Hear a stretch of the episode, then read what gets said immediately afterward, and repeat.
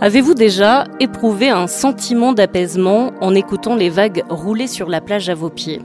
Vous êtes-vous déjà senti en profonde connexion avec la nature en caressant l'écorce rugueuse d'un arbre? Vous êtes-vous déjà émerveillé devant un chevreuil qui s'était arrêté à quelques mètres de vous avant de disparaître? Oui, sans aucun doute. Mais prenez-vous régulièrement le temps de ressentir ces émotions-là et osez-vous partager ces souvenirs de nature? Nous entretenons avec le monde qui nous entoure des relations utilitaires, des relations anesthésiées. Le climat se réchauffe, la biodiversité s'effondre, mais nous avons des difficultés à prendre conscience de l'ampleur du dérèglement climatique dont nous, les humains, sommes à l'origine. Cela s'explique en partie par ce qu'on appelle l'amnésie environnementale. Au fil des générations, nous nous adaptons à la dégradation de notre environnement et nous perdons notre relation au vivant. Et pourtant, celui-ci est constitutif de qui nous sommes. Pour répondre à la question Qui suis-je nous racontons des histoires, et parmi elles, il y a celle de nos liens aux animaux, aux végétaux, aux minéraux, à ce qui nous entoure. Pour retisser nos liens au vivant, le philosophe Jean-Philippe Pierron nous invite à redécouvrir que je est un nous. C'est le titre d'ailleurs d'un de ses livres publié en 2021 et il est l'invité de ce podcast.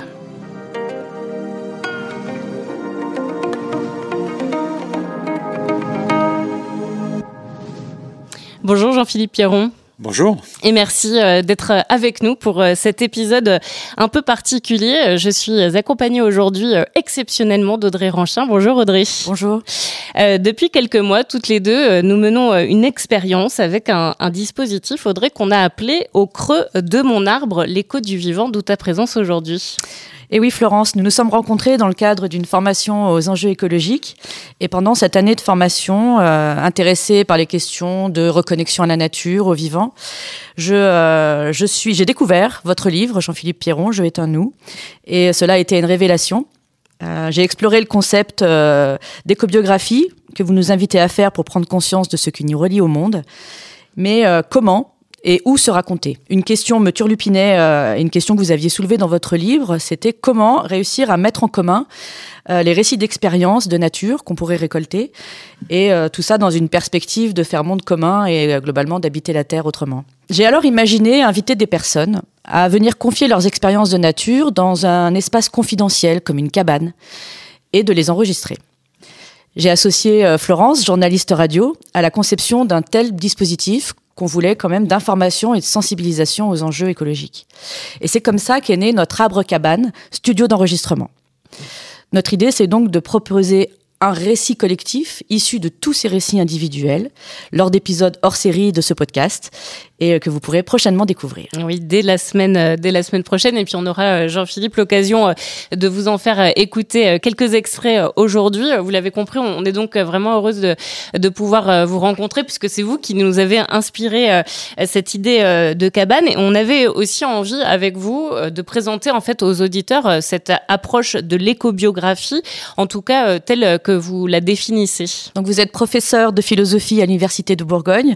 Vos travaux portent sur le soin et l'éthique médicale. Et euh, du coup, on se demandait comment euh, en étiez-vous arrivé à l'écobiographie et si on pouvait commencer par une définition. Oui, ben, merci de, cette généreuse invitation puis de votre inventivité. D'abord, en fait, je voudrais euh, saluer votre initiative parce que c'était une de mes craintes quand j'avais fini ce livre, Je vais un nous, de, de, faire en, enfin, ma crainte était que la, la question de l'écobiographie soit ramenée à simplement un petit éloge narcissique de mes, de mes expériences intimes, euh, m'enfermant, en fait, euh, sur une forme d'égologie, comme on dit un peu dans notre jargon de philosophe, euh, c'est-à-dire finalement une espèce de, de repli, en fait, sur le soi, certes heureux de ses relations avec les autres, mais d'une certaine manière, se protégeant comme une île alors qu'il s'agit de faire monde.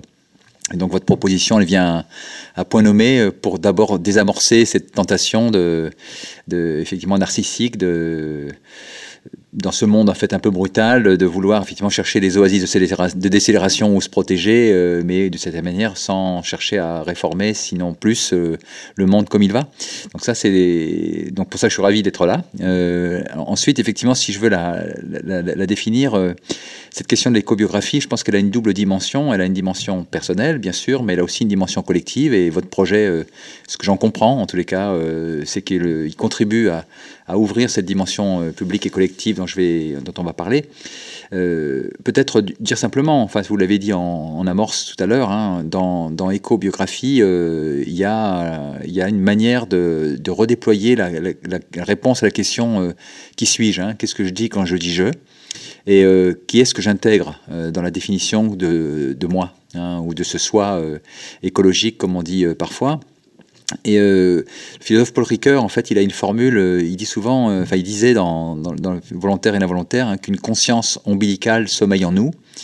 Et en fait, quand on pense conscience ombilicale, euh, l'ombilic, on pense toujours à celui de nos liens avec nos filiations, euh, euh, nos généalogies, comment dire, d'humains, enfin notre, notre généalogie familiale. Hein. Mais il y a peut-être des généalogies multispécifiques, comme dirait Donna Haraway. En tout cas, cette idée que nos histoires personnelles sont enchevêtrées avec des histoires d'humains, mais aussi d'autres qu'humains. La raison pour laquelle, en fait, dans, dans Jeu est un nous, je commence par une petite généalogie. en fait, je raconte je dis que je suis le fils de, le fils de, le fils de, jusqu'à dire finalement que je suis le fils des pins noirs, des Vosges, parce que je suis né là-bas. Mais euh, donc, l'écobiographie, c'est comment répondre à la question qui suis-je en n'occultant pas dans nos narrations euh, ben, ceux qui nous aident à être, euh, ceux qui, ces, êtres en fait, qui ne sont pas toujours des humains, mais en fait avec lesquels nous faisons histoire. Et donc le, donc l'idée c'est ça, c'est d'élargir un peu l'espace de des narrations et en même temps se faisant travailler à, à, leur donner, enfin oui, à la fois, à la fois une ampleur, une consistance, mais peut-être aussi ce faisant euh, lutter euh, contre euh, les, des lectures un petit peu pauvres en fait de ce que sont nos, les réponses à nos questions qui suis-je. Hein. Il y a ce qu'on peut appeler des curriculums officiels, hein, ce qu'on ose, ce qu'on ose dire, ce qu'on pense qu'il serait socialement légitime de dire, parce que ça serait acceptable, parce que ça serait conforme au canon en fait des attentes sociales, bac plus quoi, quelle école, quelle entreprise ce genre de choses, alors qu'il y a toute une partie de nos histoires qui sont euh, cachées, enfin on peut appeler ça un curriculum caché, hein, et ce curriculum caché, euh, bien sans être dans l'impudeur euh, excessive, parce que la question de la frontière entre l'intime et le public, la question de ce qui nous habite très profondément et comment ça se politise sans pour autant ça s'exhibe, c'est une question difficile. Et votre dispositif, il est de ce point de vue, de ce que je crois en voir, intéressant pour ça, parce que vous voulez publiciser à partir d'un dispositif qui est très intime. C'est-à-dire qu'en fait, euh, on est au creux euh, d'un arbre, hein, tout seul, euh, avec ses affects, sa mémoire, ce qui peuple non seulement nos imaginaires, mais nos, affects, nos affects la dimension sensorimotrice de notre présence au monde.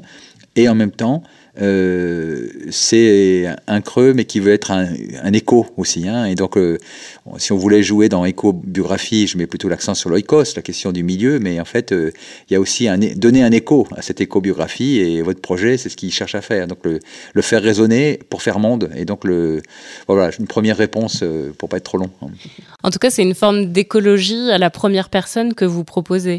Oui, c'est-à-dire qu'en fait, l'idée, c'est que quand on pense écologie aujourd'hui, soit effectivement on a le discours euh, délibérément euh, neutre du point de vue axiologique du discours de science, hein, l'écologie euh, des écologues, hein, qui essaye de donner des informations sur, l'état de certains vivants, des écosystèmes, etc. Donc il y a cette écologie-là qui, qui, cultive l'impartialité.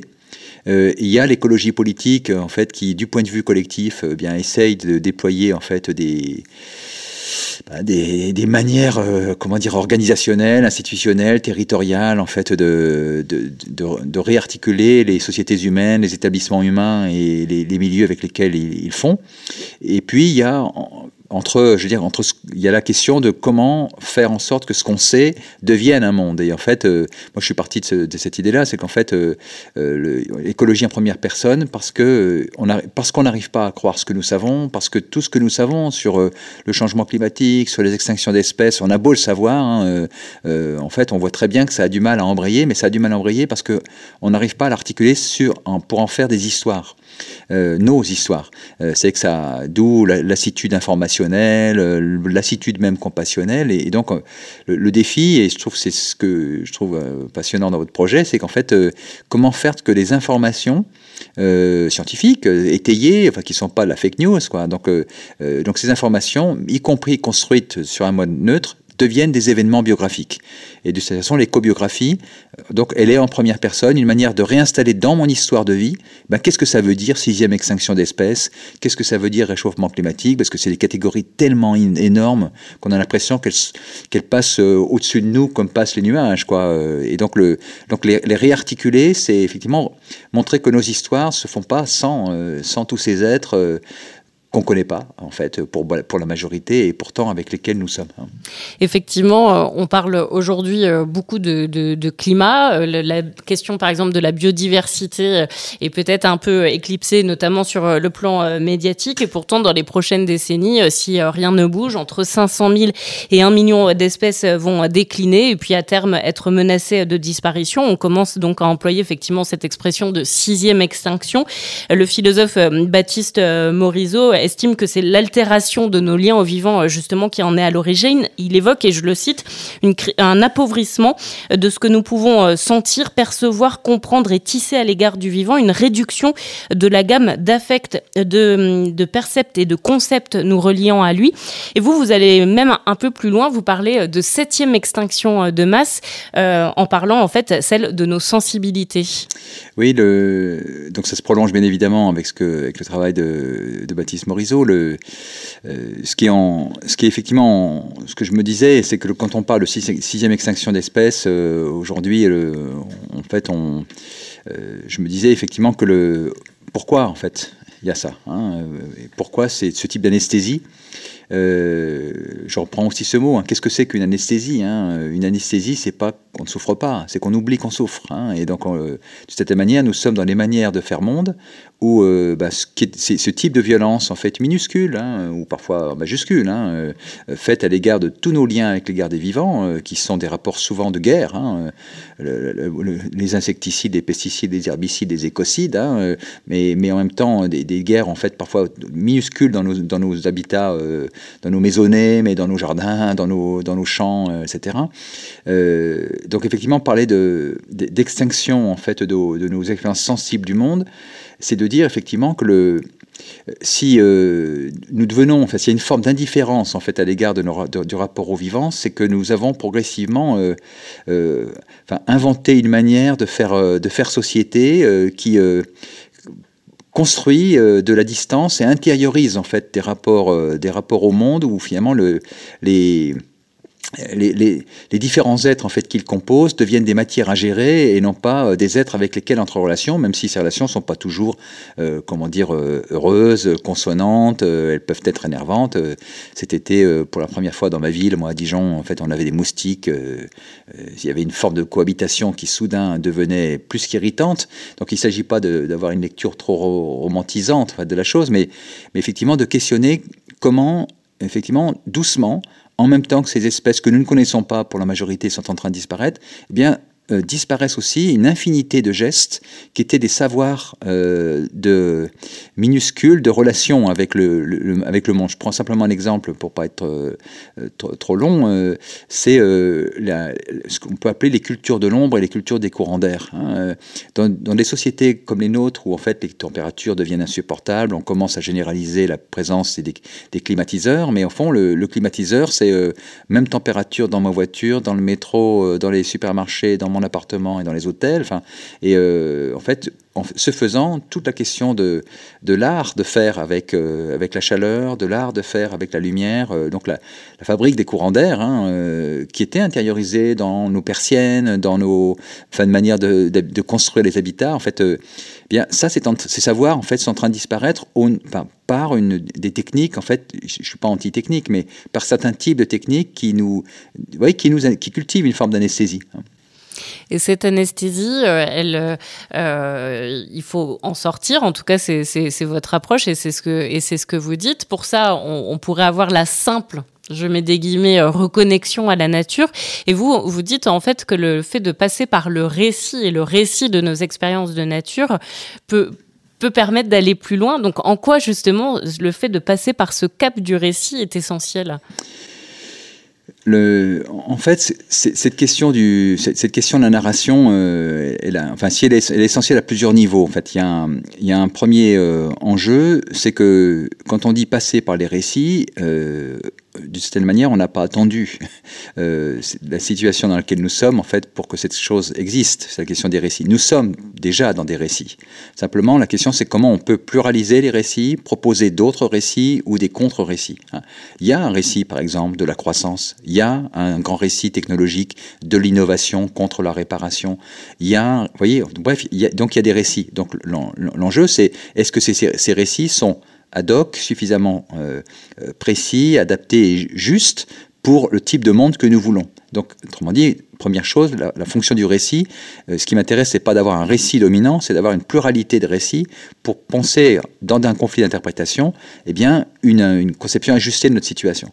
La deuxième chose, c'est que je pense que la question du récit, elle vient faire, vient justement permettre de, euh, ce de faire histoire, comme je disais tout à l'heure. C'est-à-dire qu'en fait, le récit, il est une manière de donner euh, corps, affect, euh, sensorimotricité, imagination, mémoire à des informations sans cela en fait abstraites et non articulées avec nos avec nos singularités historiques ou personnelles ou collectives.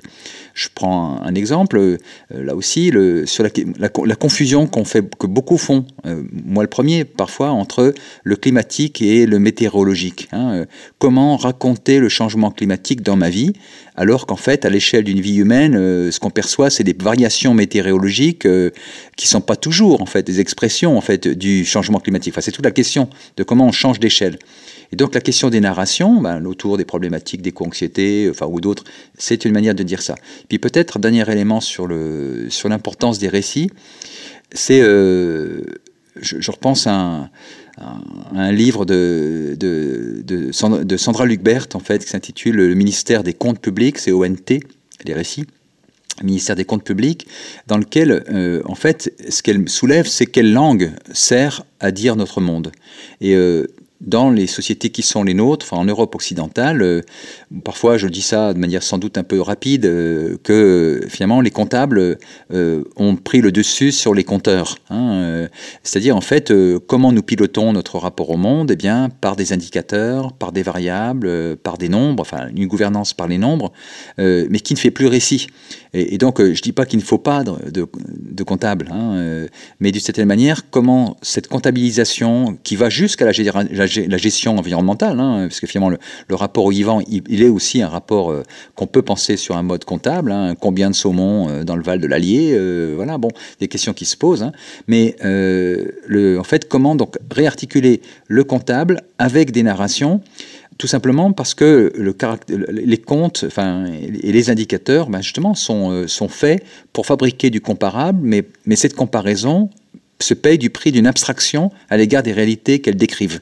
Et donc le, rôle du récit, c'est de remettre, euh, de rappeler ce, que racontent nos contes, d'une certaine façon. Hein. Et, du coup, la question qu'on se pose, euh, que vous vous êtes posé dans votre livre et que vous avez cherché euh, sans doute à expérimenter avec vos élèves, c'est euh, comment faire émerger ces récits. Donc vous avez vous-même élaboré un certain nombre de questions que vous avez posées à vos étudiants. Est-ce que vous pouvez nous, nous donner un petit peu ces questions que vous leur avez posées et sous quelle forme vous leur avez demandé de vous répondre? Oui, je peux d'abord peut-être dire pourquoi on, a fait ça.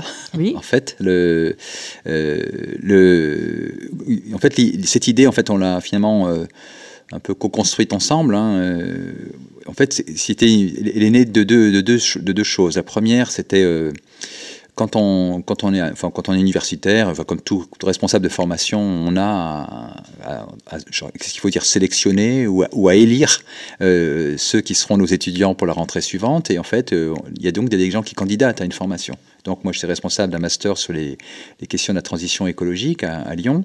Et euh, en fait, euh, quand on sélectionnait les dossiers, et puis ensuite quand on faisait surtout l'audition en fait des, étudiants qui allaient être notre future promotion, euh, en cinq minutes, il, fallait qu'ils disent pourquoi ils voulaient faire cette formation. C'est très court, cinq minutes. Mais moi, j'étais le témoin à la fois de, leur parcours, et ils finissaient souvent, pas toujours, mais assez souvent, par dire quelque chose de très très intime. mais qui n'était plus nommé du tout une fois qu'ils étaient pris dans la formation, on ne nommait plus la motivation profonde en fait ou intime qui était euh, une des, raisons de la présence ici.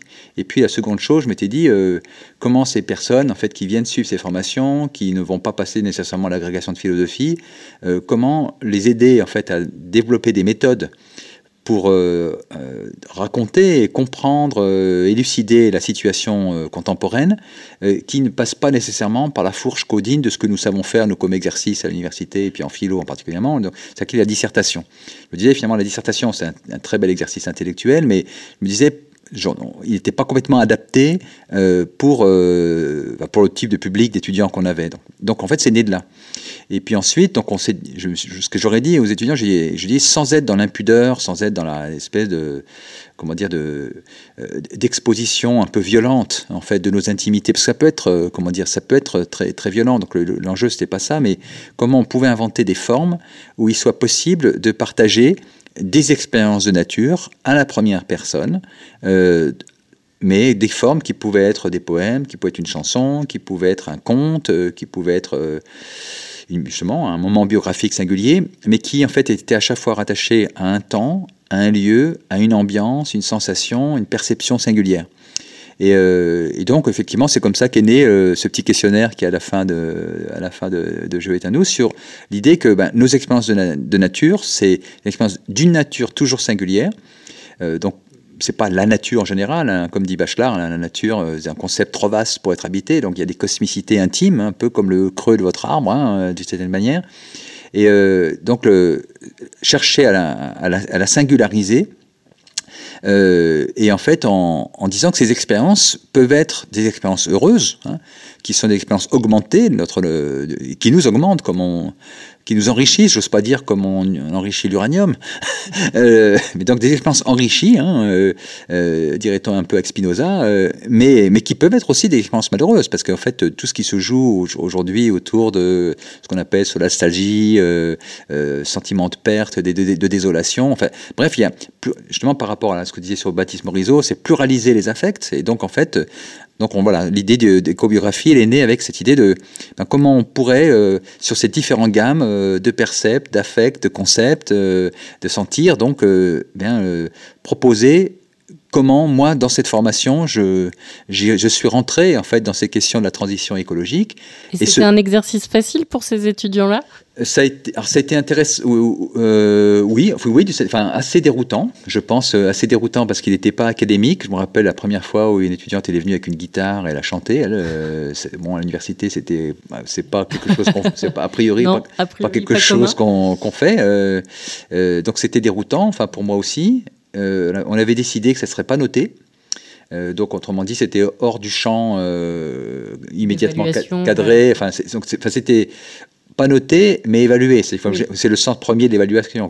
Comment on met en valeur. Quoi. Et donc, le, euh, ben, donc en fait, je crois que ça, je crois qu'ils ont apprécié cet exercice, notamment pour découvrir aussi la, à la fois la disparité de leurs expériences. Hein, euh, il y en a un qui racontait, pour lui, euh, c'était une vague parce qu'il était un surfeur. Il y en a une autre, c'était une fleur d'ananas lors d'un séjour en Inde de, de, coopération. Il y en a un autre, enfin bref. Donc chacun, il y avait une singularité mais il y avait aussi euh, une hétérogénéité non compressible. C'est-à-dire, en fait, euh, il y, a, des expériences du monde plurielles qui disent ben, comment, ben, qu'est-ce que ça serait un monde politiquement où en fait je pourrais, enfin ces vagues existeraient encore, où ces ananas euh, pourraient exister, où, les ombres, des mélèzes dans ma forêt pourraient en fait encore se vivre. Donc quel type de monde où ce type de sensation et ce type d'expérience peut être possible?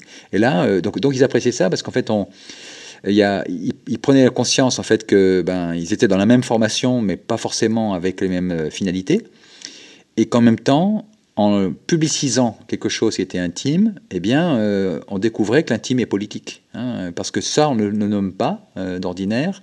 Mais pourquoi on ne le nomme pas? Parce qu'on est aussi dans les sociétés où on considère que c'est fleur bleue, que c'est sensiblerie, euh, alors qu'en fait, la question des affects, que la politique des affects, c'est aussi une question, comment dire, de, monde commun. effectivement, c'est aussi une question politique. Hein.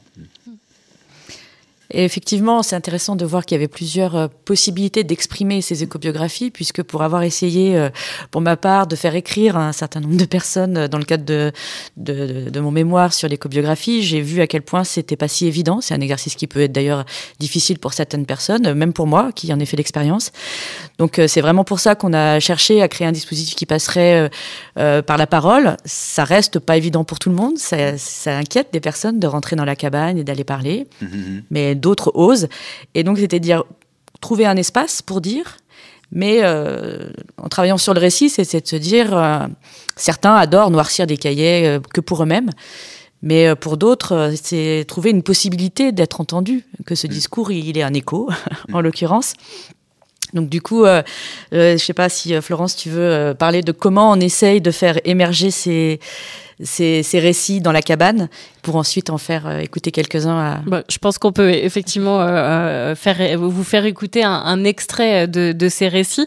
Donc avec Audrey, on, on s'est installé à plusieurs reprises dans des événements, dans des festivals qui avaient pour objet, pour thème l'écologie ou pas.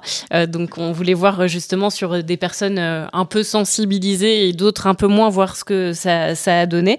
Et je vous propose donc d'écouter quelques quelques-uns euh, des, témoignages qu'on a pu recueillir dans cet arbre cabane.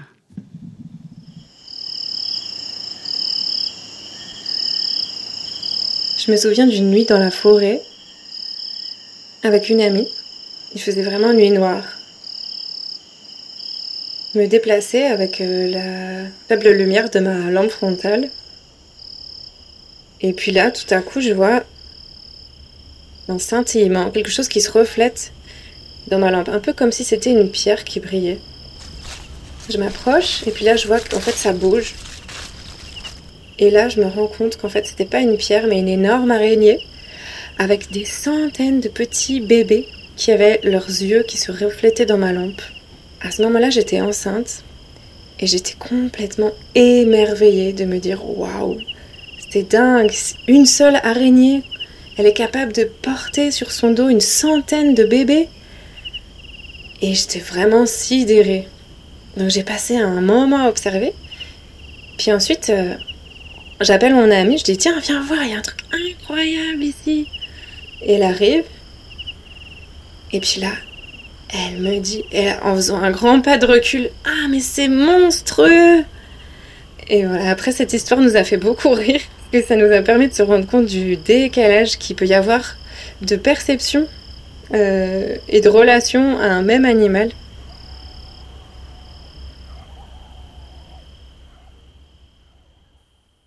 Ce matin, j'ai croisé un tilleul, un grand tilleul entouré de béton. Il m'a rappelé celui qui était dans la cour de mon école. Un jour, j'étais très en colère. On m'avait bien appris à ne pas frapper mes camarades de classe. Mais cette colère est sortie et j'ai frappé le tilleul. Aujourd'hui, au creux de mon arbre, on me donne l'occasion de me confesser, de me pardonner. Alors je voudrais dire pardon. Pardon à toi le tilleul de mon enfance. Aujourd'hui encore, le regret est bien là. Pardon au tilleul de mon enfance, toi qui m'as caché des autres pour faire un premier bisou sur la bouche d'un garçon. Quand j'avais 6-7 ans, j'allais avec mon grand-père dans la rivière. Euh, c'était au début de l'été. Et euh, c'était un grand-père qui était très calme, très souriant. Et il adorait aller pêcher. Et euh, c'était un moment euh, que je n'ai pas fait si souvent que ça, je pense, euh, où on était tous les deux. Parfois, il y avait mon, cousin. Donc là, j'étais seule avec lui. Et c'était très calme. le mouvement de l'eau sur les pieds nus, les oiseaux, les tourterelles. c'est des ambiances qui étaient présentes dans, le, dans la campagne. Peut-être pas à ce moment même, mais en tout cas, euh, il y avait voilà, des oiseaux, des bruits de campagne, des sons de campagne. Et euh, voilà, on allait pêcher. Et ce poisson, euh, que je n'aimais pas forcément au départ, je n'aimais pas tellement les poissons, mais j'aimais bien pouvoir le, toucher, le prendre, le, rentrer en contact, prendre conscience de sa vie qu'on perturbait forcément. Et j'étais contente après même si j'étais pas fan des poissons, mais de, manger cette truite après. Euh, et c'était tout un lien.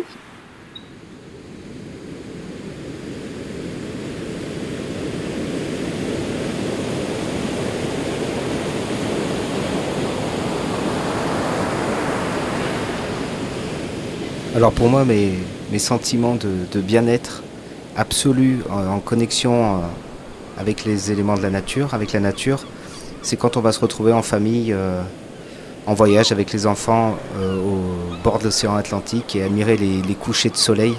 C'est quelque chose dont je me lasse pas et c'est apaisant, c'est reposant et ça permet de, de se recentrer sur, sur l'essentiel. Et puis ça permet, au-delà des, des couleurs magnifiques, ça permet de prendre conscience de la grandeur des éléments, de montrer que on est tout petit euh, sur cette planète, dans l'univers, avec la vision du, soleil qui passe à travers, derrière l'horizon, et de montrer qu'on n'est que de passage ici, euh, que l'océan, euh, le soleil, la terre seront là après nous, et ça nous fait apprécier le moment présent. Et c'est vraiment quand je, voilà, c'est un exemple qui me vient comme ça tout de suite, assez ressourçant.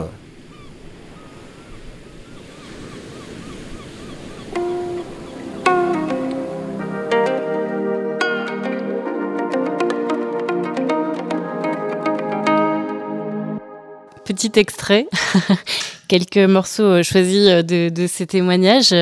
Qu'est-ce que ça vous inspire, Jean-Philippe Pierron D'abord, euh, un art de la délicatesse. Hein, je trouve toutes ces prises de parole, sans doute parce que l'espace où de ce confessionnal, entre guillemets, comme dit une des, protagonistes, se prête à ça, mais en fait, il y a une, une, modalité d'expression en fait retenue Hein, un peu contenu, euh, mais en même temps très intense. Hein, et euh, donc c'est voilà donc d'abord une forme de délicatesse, de, de prévenance à l'égard de justement de ces, micro relations euh, qui sont dont on voit en fait qu'elles sont pas plus que consistantes, elles sont insistantes et, et, portantes en fait pour les pour les personnes qui ont pris qui ont qui ont pris cette parole.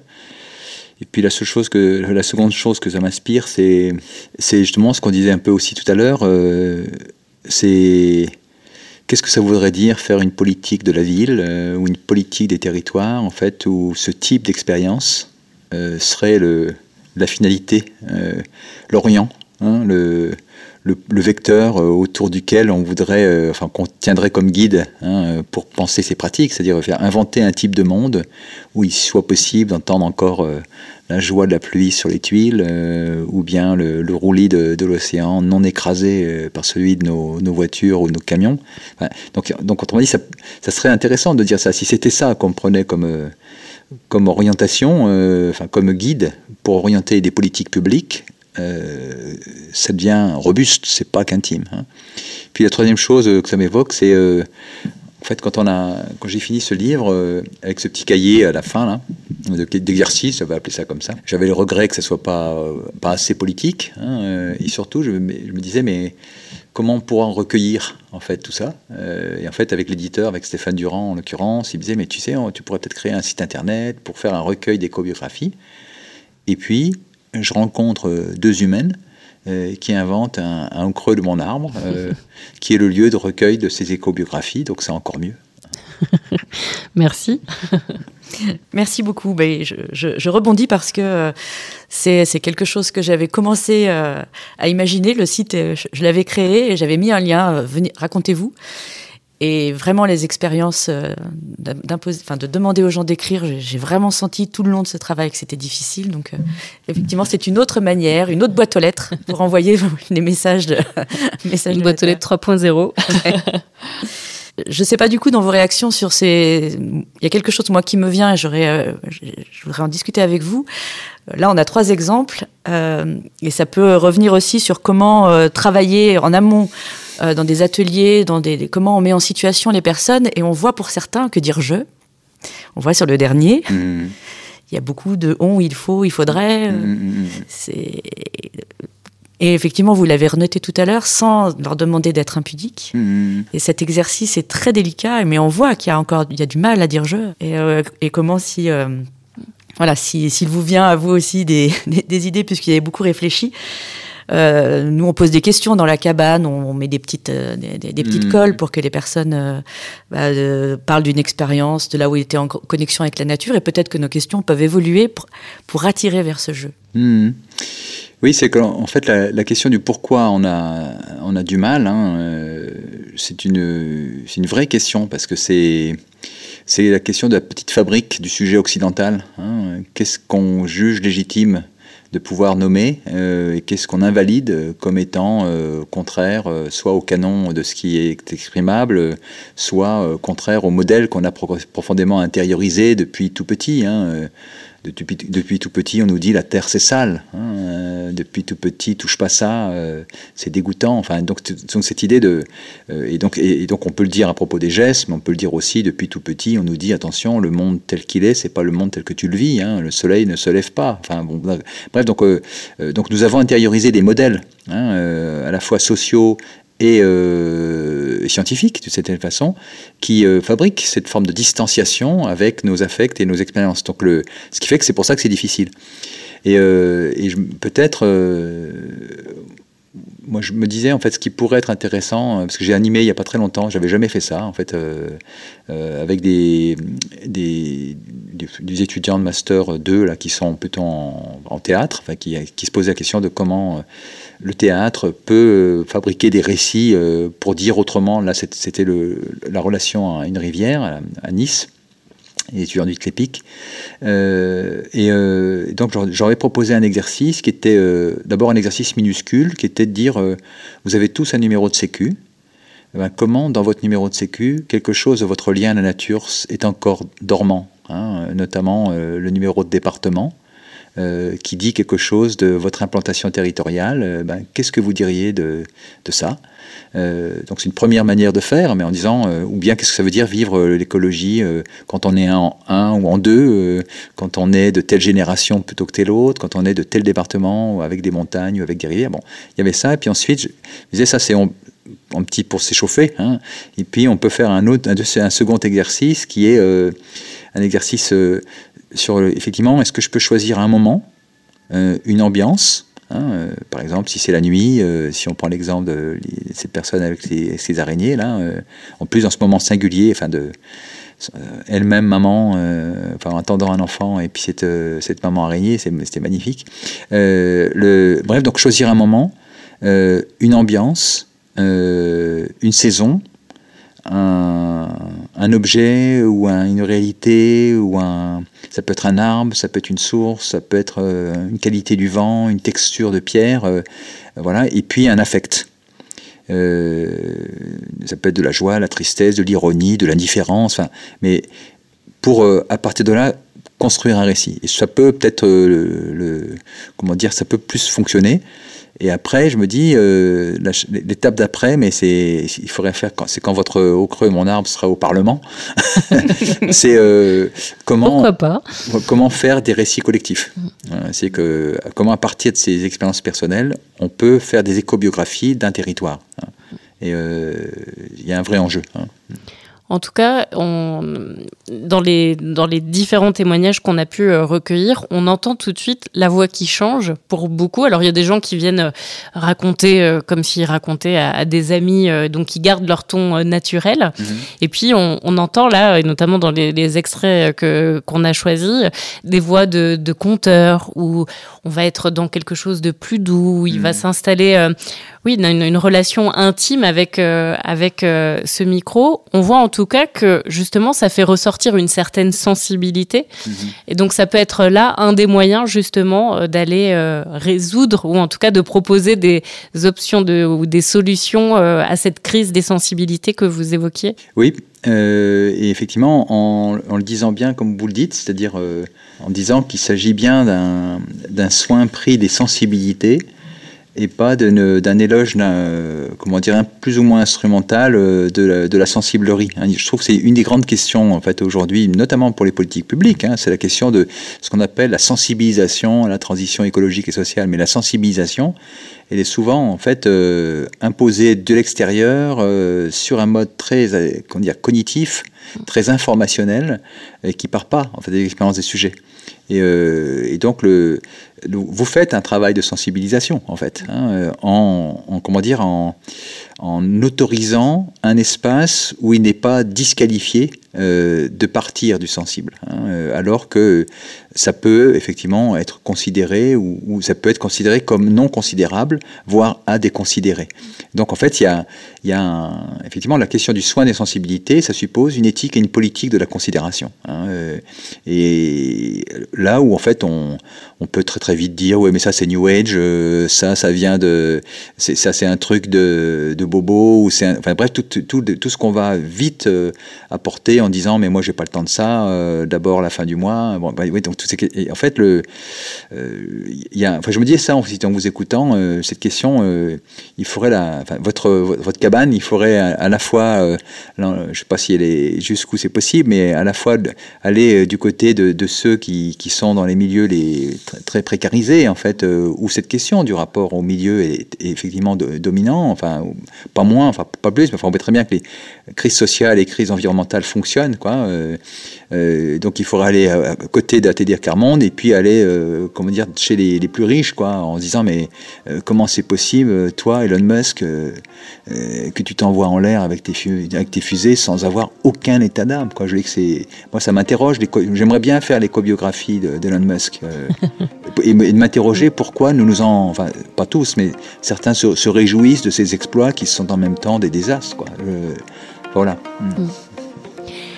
Merci beaucoup euh, Jean-Philippe Pierron en tout cas d'avoir euh, été avec nous euh, aujourd'hui. On rappelle donc votre livre Je est un nous paru chez Actes Sud. Vous venez de publier également pour une insurrection d'essence, danser, chanter, jouer pour prendre soin du monde. Et puis dès la semaine prochaine donc vous pourrez retrouver un épisode consacré au récit que nous avons recueilli avec Audrey. Merci d'avoir Audrey co-présenté, co-interviewé, première interview d'Audrey. Merci beaucoup.